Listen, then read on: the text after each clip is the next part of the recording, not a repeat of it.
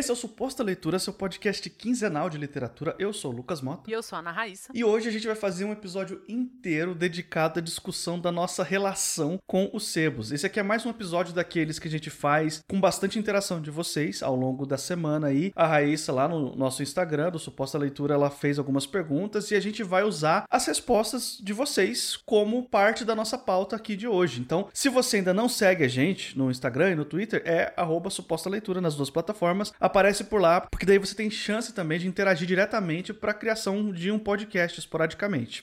Antes da gente entrar no tema de hoje, a gente tem um recado para passar. E dessa vez, veja vocês, não, não é uma propaganda minha de novo, né? Que eu tô fazendo isso há várias semanas aqui, mas dessa vez a gente vai recomendar uma campanha de financiamento coletivo que chamou a nossa atenção aí ao longo dos últimos dias, que é o Farras Fantásticas. É um livro que vai ser publicado pela editora Corvos. Para quem não conhece, a editora Corvos é uma editora pequena de fantasia e ficção científica, que eles trabalham muito com o, o formato físico também, não só digital, mas eles usam muito Catarse para conseguir é, viabilizar algumas das publicações da, da editora. E uma delas é o Farras, que é uma coletânea de contos de fantasia que se passam sempre com alguma relação com uma das festas do Nordeste. Todos os autores são nordestinos, são pessoas que vão escrever sobre os seus estados de origem, sobre as festas dos seus estados de origem, e o time é um time muito legal, é um time que a gente gosta muito. Quem tá na organização é o Ian Fraser, Ricardo Santos e o João Mendes. Então, a gente viu essa campanha, a gente gostou, a gente já apoiou, inclusive, a gente decidiu divulgar aqui no podcast porque passou totalmente na nossa curadoria. É um tipo de recomendação que a gente assina embaixo, que a gente acha que vocês vão gostar muito. E a campanha tá indo muito bem, ainda tem bastante tempo para terminar, então dá tempo de você garantir aí a sua recompensa. Entra lá no catarse.me barra farras. Vai ter o um link aí na descrição para facilitar também, mas a gente recomenda muito que você dê uma chance para essa coletânea, porque a gente acredita de verdade que é material de primeira qualidade. Essa discussão começou lá no Hábitos de Leitura 2, na parte 2 que a gente fez desse episódio, que vocês gostam muito, que a gente também curte fazer, que é o episódio 114 do Suposta. A gente falou um pouquinho de sebo lá e vocês comentaram muito a respeito. E a gente pensou, bora falar só de sebo em alguma oportunidade. Essa oportunidade chegou. O que eu acho interessante é que, assim, a gente cresceu sabendo o que é um sebo, né? Ah, sebo. Quem frequenta a livraria sabe o que é um sebo. E aí eu fiquei naquela dúvida de por que que chama sebo. E eu não sabia e não não sei, assim, nenhuma das versões que eu li me, me convenceu, na verdade. Eu acho que é uma palavra que surge e fica. Só que tem uma teoria de que, como antigamente a gente, a luz de velas não eram bem velas como a gente conhece agora, né? Eram, eram velas ou lampiões que usavam gordura para ou querosene ou gordura para para gerar, para alimentar a chama. Então, a pessoa que lia a luz de velas, que seria, sei lá, um aficionado da leitura, os livros acabavam ficando meio gordurosos por causa daquilo aquilo e os sebos, que são lugares onde teoricamente vende-se livros usados, passaram a ser chamados de sebo. É a versão que eu mais gosto, mas assim, na verdade, nenhuma delas me convence. Eu não sei se o Lucas já tinha ouvido falar dessas teorias e de como surgiu o nome. Já ouvi falar. E uma coisa, né, entrando diretamente no assunto, é que os sebos, já há algum tempo, eles não são só lugares que vendem livros ou vinis e revistas antigos ou usados. Eles são meio que pontos culturais nas cidades. Então é, não é difícil você achar um sebo que tenha um café ou que tenha shows. Assim, eu já fui em show, show em sebo. O sebo promove shows e, e geralmente de bandas da cidade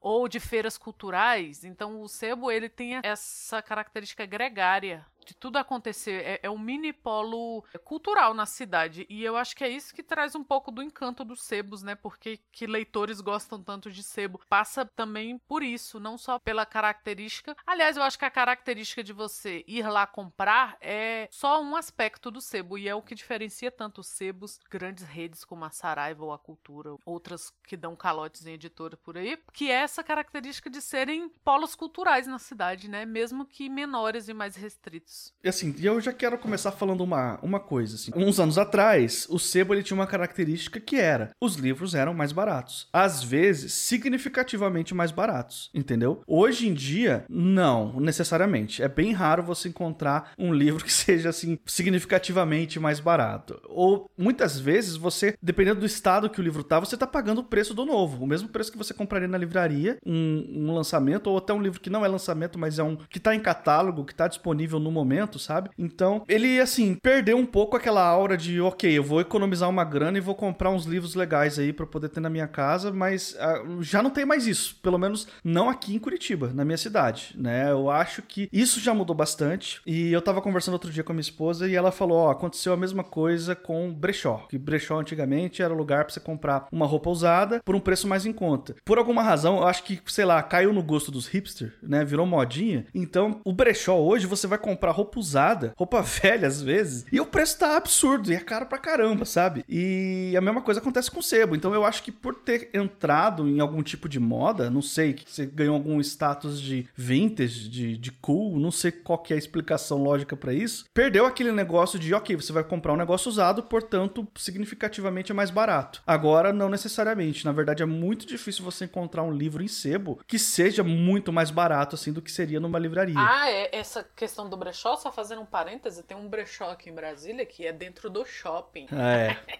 e assim, nossa, você passa na vitrine e tem bolsa de 5 mil reais, mas é, eu também não sei em que momento essa, essa característica, assim. Quando a gente estava pensando nesse episódio, eu fiquei lembrando dos sebos que eu frequento, ou frequentava, né? Que nesse miolo do tempo e espaço da pandemia ninguém faz nada. Mas das últimas vezes que eu frequentei sebo, foi naquela escolha consciente de que, ok, já que eu vou pagar X, já que eu vou pagar o mesmo tanto pelo mesmo livro, eu vou escolher comprar do sebo e não de uma grande cadeia de, de livrarias. Foi uma escolha nesse nível e não porque, ah, porque tá mais em conta, porque não é. Aqui em Brasília, pelo menos, não é mais em conta. Antes você tinha uma coisa meio dividida assim, sabe aquelas bacia de, ah, ó, qualquer título aqui por 10 reais. E chegou um momento que, assim, que são esses títulos que estão nessa, nessas categorias mais em conta, são aqueles que o, que o sebo quer se livrar deles. Então, eu acho que perdeu um pouco mesmo, assim, pelo menos aqui, né, falando falando da nossa realidade, você ir de Curitiba e eu aqui de Brasília, não tem mais essa característica de, poxa, eu vou dar um economizado ou então eu quero comprar, dar uma, uma caminhada aqui na minha lista de livro para comprar, eu vou aproveitar que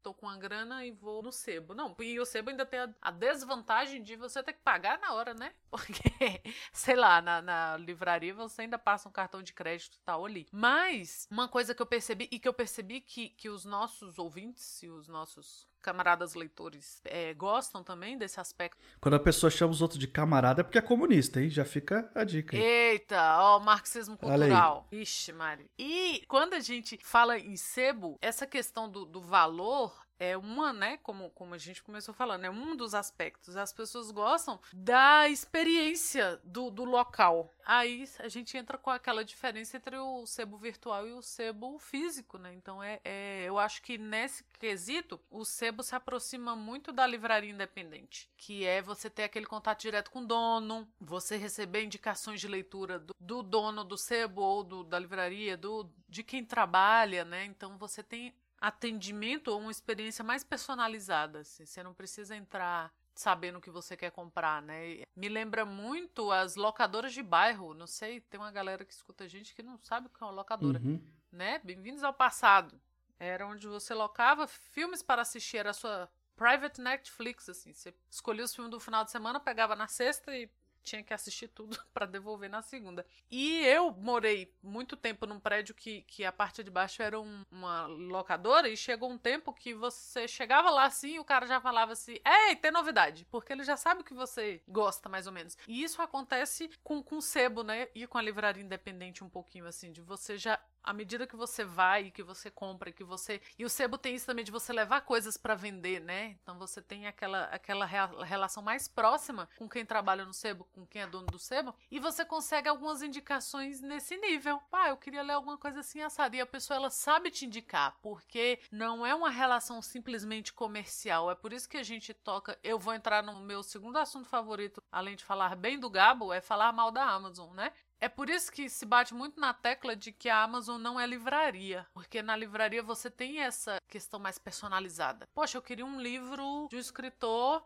colombiano. E aí a pessoa que tá vendendo ali, ela sabe te indicar, ou ela não é só uma mera divisão de prateleira, né? É uma indicação. E no Sebos tem muito isso, assim, as pessoas falaram muito disso e eu acho muito legal. É até muito saudoso, né, do mundo que a pandemia deixou para trás, assim, você ter essa ir para um lugar sem saber o que você quer comprar, sem saber o que você quer ler e receber uma indicação e muitas vezes gostar. Eu acho que é o, é o diferencial do sebo, assim, é o que faz as pessoas terem uma ligação emocional com o sebo, é isso.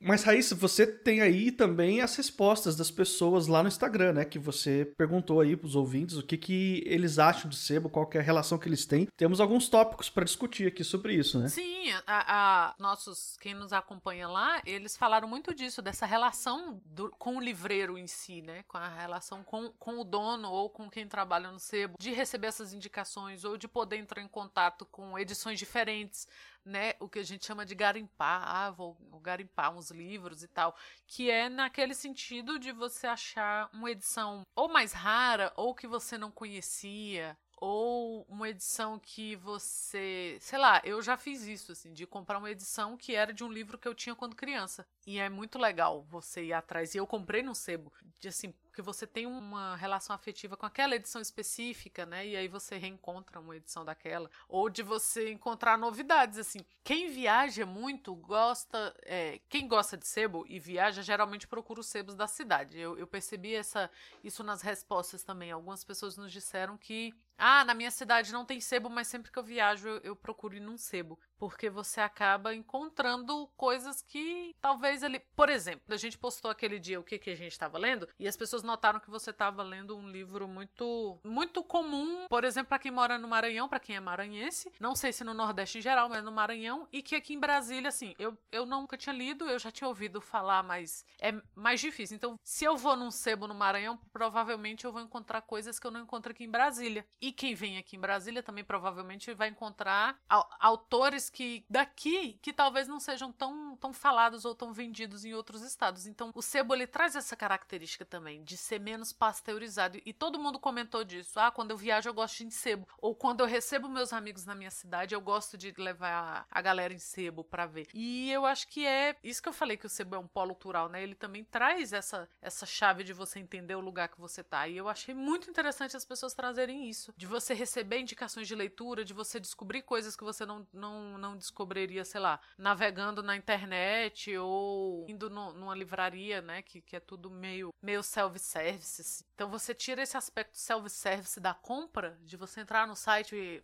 colocar no carrinho pagar, ou de você entrar na, na Saraiva ou na Cultura ou em outra rede grande e comprar e sair, e você tem uma, uma experiência diferente na sua compra, né? De, tá, de troca. E eu achei muito interessante. Todo mundo trouxe isso. É não só a, o aspecto de comprar um livro mais barato, mas de achar coisas que você não foi procurar, né? Você foi pela experiência em si. Sim, e sobre esse negócio de garimpar, eu tenho até uma história curiosa sobre isso aqui, que de uma das pesquisas que eu fiz, eu acabei pegando essa história, que a gente tem é, hoje bastante aclamada, estudada, analisada, a nossa autora lá do Maranhão, que é a Maria Firmina dos Reis, é atribuído a ela o título de primeiro romance é, abolicionista do Brasil, que é o Úrsula, que é um livro bastante discutido hoje em dia. E esse livro ele tava, ficou fora de catálogo por muito, muito tempo, totalmente fora do radar. E um editor encontrou uma edição meio que por um acaso, garimpando no sebo. Uma edição antiga, a primeira edição do Úrsula ele achou, isso já faz aí uns 40 anos, talvez, acho que foi nos anos 70 que isso aconteceu, se não me falha a memória memória. Tava procurando aqui a, a, referência inteira, mas eu não achei, então eu vou falar meio que assim, de memória mesmo, o que, que eu lembro da história. Ele encontrou a primeira edição do Úrsula. A primeira edição não tinha nem o nome da autora na capa. Tava escrito Uma Maranhense, porque ela não quis se identificar exatamente porque era um romance muito subversivo, era um romance muito. que chamaria muita atenção, possivelmente negativa para ela, por causa das ideias abolicionistas que ela tinha. Lembrando que ela era uma mulher e também era negra, então, por conta de tudo isso, de todo esse contexto contexto de vida, ela quis se preservar. Então ela assinou a primeira edição como uma maranhense só. E foi essa edição que esse editor encontrou. No, acho que foi no Rio de Janeiro que isso aconteceu. E ele achou que era uma parte importante da história literária brasileira. E ele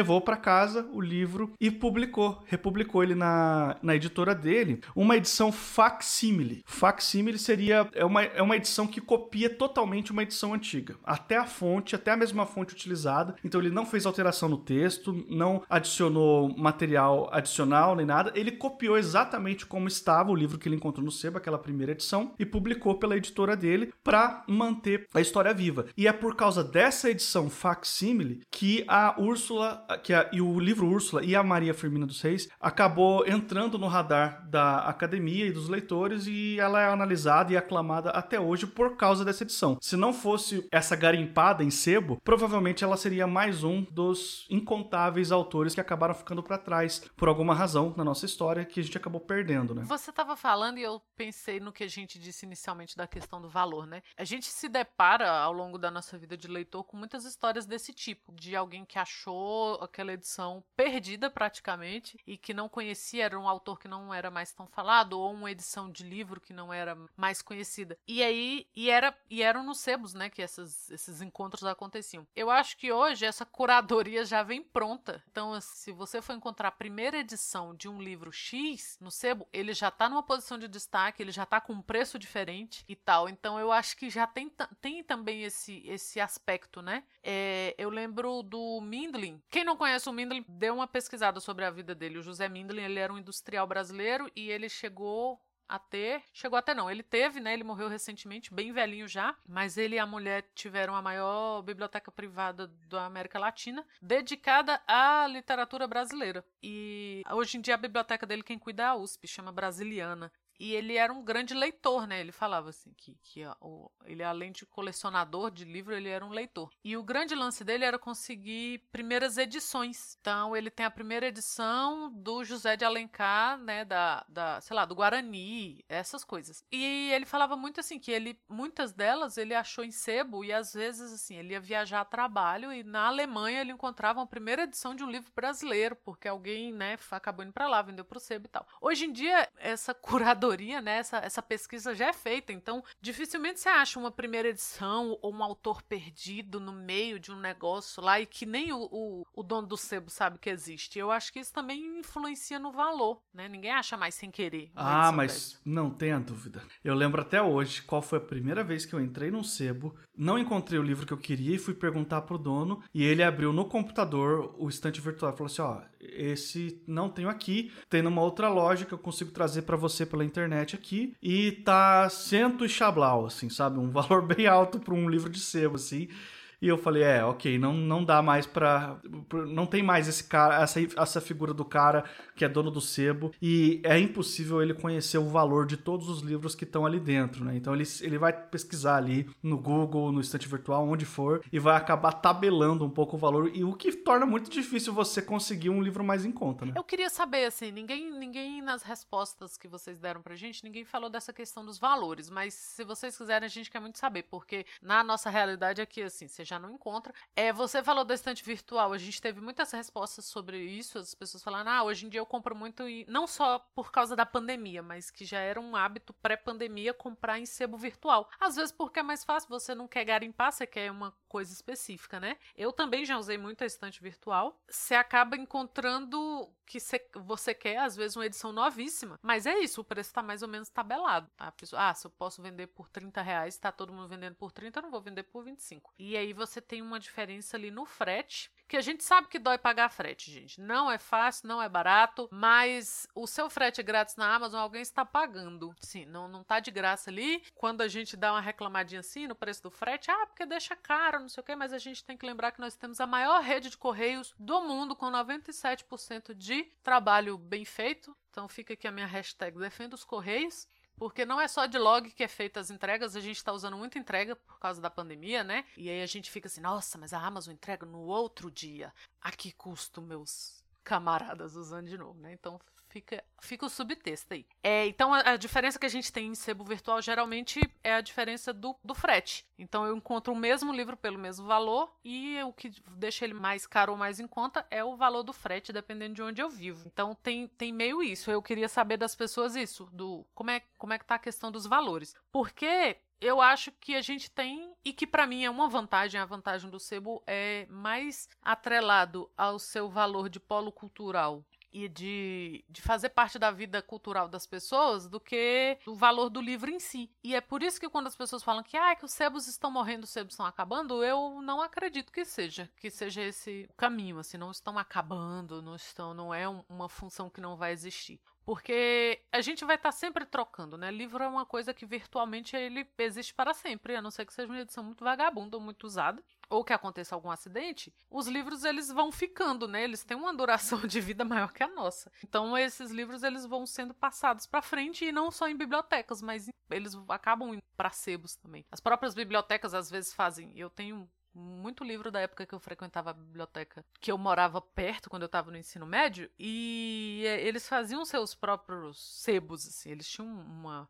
Às vezes ele receb... eles recebiam uma caixa, sei lá, do mesmo título, então eles tinham 100 cópias daquilo lá e eles meio que faziam um, um sebo ali o que é interessante. Então, não acho que, que seja esse o caminho. Ah, os sebos vão acabar. Na mesma medida que eu acho que as livrarias independentes não vão acabar, né? Embora a sanha da Amazon esteja cada dia pior. E ela, ela esteja meio que, que engolindo outras livrarias virtuais ou as próprias editoras não acham outro caminho a não ser vender pela Amazon. Mas eu acho que a gente, enquanto leitor, a gente tem essa vontade e a gente tem essa é parte da nossa vida sentimental e cultural gostar de sebos, gostar de livraria, de, do, do, espaço físico, gostar da biblioteca, sabe? Então eu acho que isso mantém um pouquinho a chama acesa. Embora a rinite não deixe. Muita gente falou disso. Que, ah, eu gosto muito de sebo, mas tem que tomar loratadina antes. Ah, eu, eu já frequentei, mas hoje em dia minha rinite não deixa e não sei o que. Ah, tem muito assim, ah, eu frequentei quando era estudante. Já é um, um fator meio atrelado a,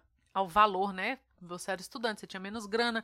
Era um livro que às vezes você ia usar para fazer uma prova, um trabalho, depois você ia passar para frente. Então, o sebo faz esse papel muito importante, né? De você comprar uma coisa que você precisa meio que rapidinho ali e passar para frente, né? Fazer aquela limpa nas estantes, levar para o sebo, levar para a biblioteca e tal. Então eu acho que o sebo ele faz parte da vida cultural e da vida sentimental do leitor. Eu acho que é por isso também é sintomático as pessoas não terem citado o preço, né? Eu falei aqui que a gente quer saber, mas eu acho que as pessoas não citaram, apesar de, de, de a gente saber que está ficando mais caro ou tão, tão caro quanto na livraria, mas faz parte dessa, dessa experiência de verminhos de livro, né? De traços que, são os leitores.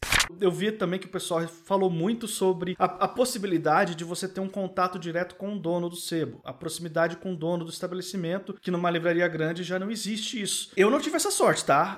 Todos os sebos que eu frequento de vez em quando aqui em Curitiba, eu não tenho essa proximidade com o dono, até porque tem alguns sebos que são bem grandes aqui, então os, os donos eles acabam ficando pouco na loja, né? Tem outros funcionários, mas o, o, o sebo de Curitiba que eu considero considero que é o que tem mais livro, mais variedade, que tem um, um estoque melhor, que dá para encontrar mais as coisas, o dono é um cuzão. Então é muito difícil ter qualquer relacionamento com esse cara.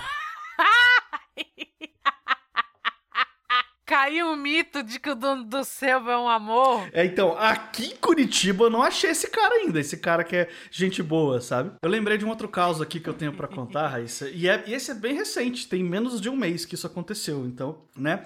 Eu tava precisando muito de um livro específico para uma pesquisa que eu estou fazendo e esse livro está fora de catálogo há muitos anos. Não se encontra ele em nenhuma livraria mais. A gente, inclusive, eu tô, como eu estou lendo esse livro agora, a gente postou nas redes sociais do Suposta Leitura Gente do Verbo, a Raíssa postou nas redes sociais, no, no Instagram lá, acho que tem o que, uma ou duas semanas, os livros que a gente estava lendo, e até teve gente comentando. Então, um abraço para todos os nossos ouvintes de São Luís do Maranhão. Para quem não sabe, eu estou lendo agora Os Tambores de São Luís, do Josué Montello, que é um dos autores mais aclamados de São Luís e do Brasil, assim. Ele é realmente toda a fama que ele tem é merecida. E aí eu precisava desse livro, Os Tambores de São Luís, e não estava encontrando em lugar nenhum. Eu cheguei a procurar é, na estante virtual, no Mercado Livre, e aí umas edições assim, Raíssa, tipo, 200 reais, 240 reais, sabe? Eu juro pra você. Que isso, bicho? Meu Deus. Nossa. E nem era da Kozak Naif, hein?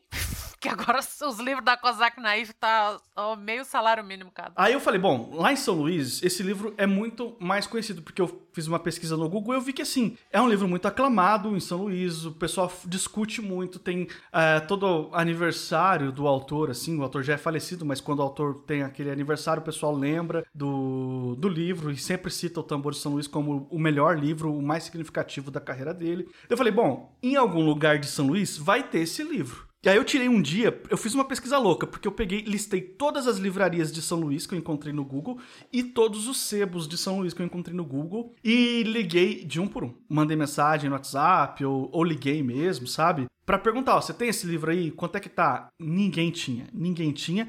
E teve um sebo que tinha, eu falei, e quanto é que tá? E ele falou, ah, 180 reais. Eu falei, então, obrigado, né, meu anjo? Não vai rolar, né? Então, aí eu, 180 reais, Raíssa, no livro. Eu não tenho essa grana, tá ligado? Então, é, é foda. Aí, por mais que eu que, quisesse muito ler o livro, porque, além de tudo, para quem não sabe, o meu pai é de São Luís do Maranhão e ele sempre me falou desse livro. Então, eu precisava comprar porque, assim, tem todo um, né, a questão da pesquisa, a questão de que é um livro recomendado pelo meu pai, então eu queria esse livro de qualquer jeito. O que, que eu fiz? Qual foi a solução? Eu passei a entrar no estante virtual todo dia, pesquisar por esse livro, até encontrar um valor que eu achasse, ok, esse valor eu pago. Porque eu tinha encontrado uma edição no Mercado Livre que custava 40 reais. Aí eu abri a foto para ver e, meu Deus do céu, falei, isso aqui não é o livro. Isso aqui não parece um livro. Eu já vi um livro antes, não é assim que é um livro. Entendeu? Caraca, tava todo estourado. Não, eu não vou pagar 40 reais num negócio que eu, eu não sei nem se tá faltando página, sabe? Porque se, não vai dar pra eu ler. Pô, e alguém botar isso pra vender é pior ainda, né? É, mas porque a, a versão, as boas edições, então, os caras estão vendendo por 200, eu acho que alguém vai pagar 40 reais daquele negócio arrebentado ali, viu? Não, não duvido, não. Mas aí, o que Nossa, acontece? Eu fiquei procurando no estante virtual todo dia para ver se tinha uma nova edição entrando lá, até que eu achei uma por 60 reais. Aí eu falei, é essa. É porque 60 reais é um preço caro, mas ok, é um livro de mais de 600 páginas. Então 60 reais, tá bom. O livro tá inteiro? Tá inteiro. Tá com a capa? Tá com a capa. Beleza. Comprei e me, me dei satisfeito, porque era, era o que tinha, entendeu? E aí eu recebi o livro, já tô lendo aqui, inclusive ele, ele tá, assim, é uma edição bem antiga, é, acho que, não sei de que ano que é, mas assim, ele tá bem com cara de livro velho, sabe? Que a, a, a cola da, da lombada tá começando a soltar, só que ele tá fora isso, fora a, o tempo de vida do livro, né? Ele tá muito bem. Não tá faltando página nenhuma, não tá rasgado, não tá amassado, enfim, só tá velho. Então dá para ler numa boa. E se não fosse por, por, essa pesquisa agressiva, eu não teria acesso a esse livro. Eu ainda tô, assim, o livro tem mais de 600 páginas, eu li cento e pouquinhas páginas, e eu posso já dizer aqui com todas as letras que é livrão da porra. Eu adoraria, adoraria fazer um episódio sobre, só que por tudo isso que eu falei, não sei se tem como, até os ouvintes podiam falar a opinião de vocês vocês. Não me enfia nessa.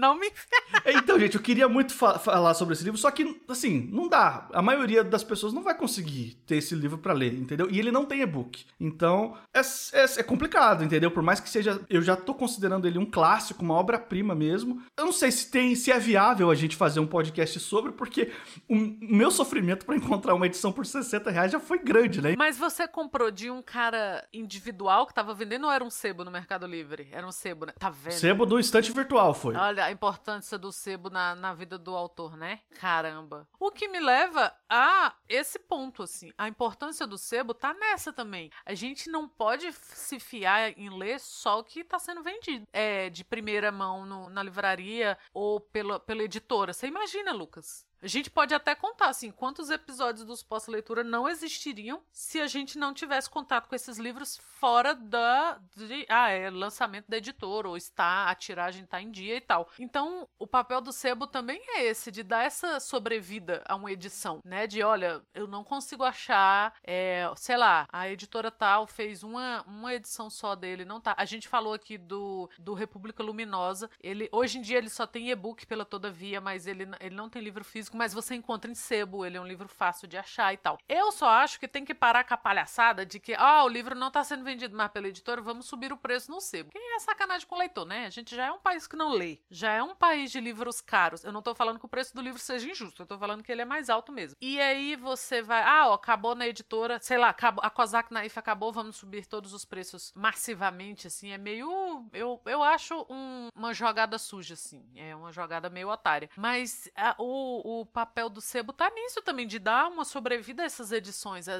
essas tiragens, né? Quem trabalha com pesquisa, que é o seu caso, às vezes você tem até o livro sendo publicado, mas precisa de uma edição específica, que assim, que já acabou, era uma tiragem X, e essa tiragem, sei lá, o autor mudou alguma coisa, ou a editora mudou alguma coisa, e aí você precisa daquilo, daquele jeito que tava. O sebo também vai te dar essa, essa oportunidade, né? De tá, porque no sebo tem, assim, a, é a edição tal, é a tiragem porque às vezes você tem isso. A, questão do que o Lucas falou do facsímile, tinha muitos anos que eu não ouvia falar de facsímiles. É isso, é um livro, né, que é exatamente daquela forma que saiu, mesma fonte, os mesmos tudo. E, e o sebo, ele dá essa, essa salvada na vida aí de quem precisa fazer uma pesquisa. Tem uma importância histórica, né, Raiz? Histórica, tem uma importância histórica. E, e tanto nacional quanto local, né, que é o que a gente estava falando, que um sebo em Brasília não vende a mesma coisa que um sebo em Curitiba, que um sebo em São Luís do Maranhão, sabe? É mais, mais difícil. Por exemplo, aqui em Brasília, eu não acho nada da Cora Coralina. Nada. Agora, quando eu vou em Goiânia, que, que é uma cidade que tem ótimos sebos, é muito mais fácil achar edições diferentes da Cora Coralina. Eles, eles guardam isso, né? Eles guardam essa essa memória literária da cidade ou do estado ali, isso é muito importante, é muito importante. Então, assim, eu acho que seria uma grande pena para a literatura mundial se os sebos parassem de existir. Mas assim, não estou lamentando, fazendo um pré-lamento, porque eu acho que é uma situação que não, não vai existir, assim. Mas às vezes também a gente quer ir no sebo e a gente quer. Aí olha a desvantagem. Ah, eu vou comprar no sebo, mas eu quero uma edição como nova. E aí, não, aí você vai na livraria, porque você pode encontrar, pode, mas você pode não encontrar. Então, eu não querer lidar com um livro que tenha uma lombada mais amarelada, que não tenha a assinatura do antigo dono. Quem pegar meus livros vai pegar tudo riscado e carimbado, já tá avisado. E não é para pedir desconto. Mas, mas tem isso, assim, é, ah, eu quero, mas eu quero exatamente como se ele tivesse novo. Então, eu vejo que na estante virtual eles estão vendendo muito assim, ó, oh, o livro como novo às vezes você não precisa, assim. É, essa questão do seu livro de ouro aí, ele, ele tá em, em condições de leitura perfeitas, assim, ah, mas tá, é um livro mais antigo, então ele é um livro que aparenta Sim, a idade exato. que tem, né? A gente pode. É, exatamente, ele não tá novo, zero bala, se dá para ver que é velho. Ele só tá bem cuidado. É velho, mas bem cuidado, sabe? E eu acho que a gente pode ir para as considerações finais, aí. Eu acho que tem uma consideração final específica que a gente pode deixar aqui que é a opinião do Sandro. Ah, meu Deus, fala você, não quero me comprometer. Olha, ele, ele que pediu pra gente falar isso aqui, então eu acho que tudo bem. Ele, ele que insistiu, é. Na opinião do Sandro, livro usado é livro nojento. Ele não gosta, então a gente vai deixar essa opinião polêmica aqui no final, porque pode ser que tenha outro ouvinte que se identifique também. Mas é isso, gente. Nós vamos ficando por aqui. É. Esse é o episódio de hoje. Com essa opinião polêmica, que é uma opinião que eu já ouvi de brechó, hein? Falar em brechó. Então fica aí. Se você é hater de sebo, também, não, não só de amor vive esse, esse podcast. Aliás, ele vive pouquíssimo de amor pouquíssimo de amor esse podcast, na verdade. É o ódio que nos move e a literatura que nos mantém. então fala com ele. Não gosta? Acha nojento? Só quer livro novo? Não gosta de tomar remédio para rinite depois? Traço? Fala com a gente também. Tá bom?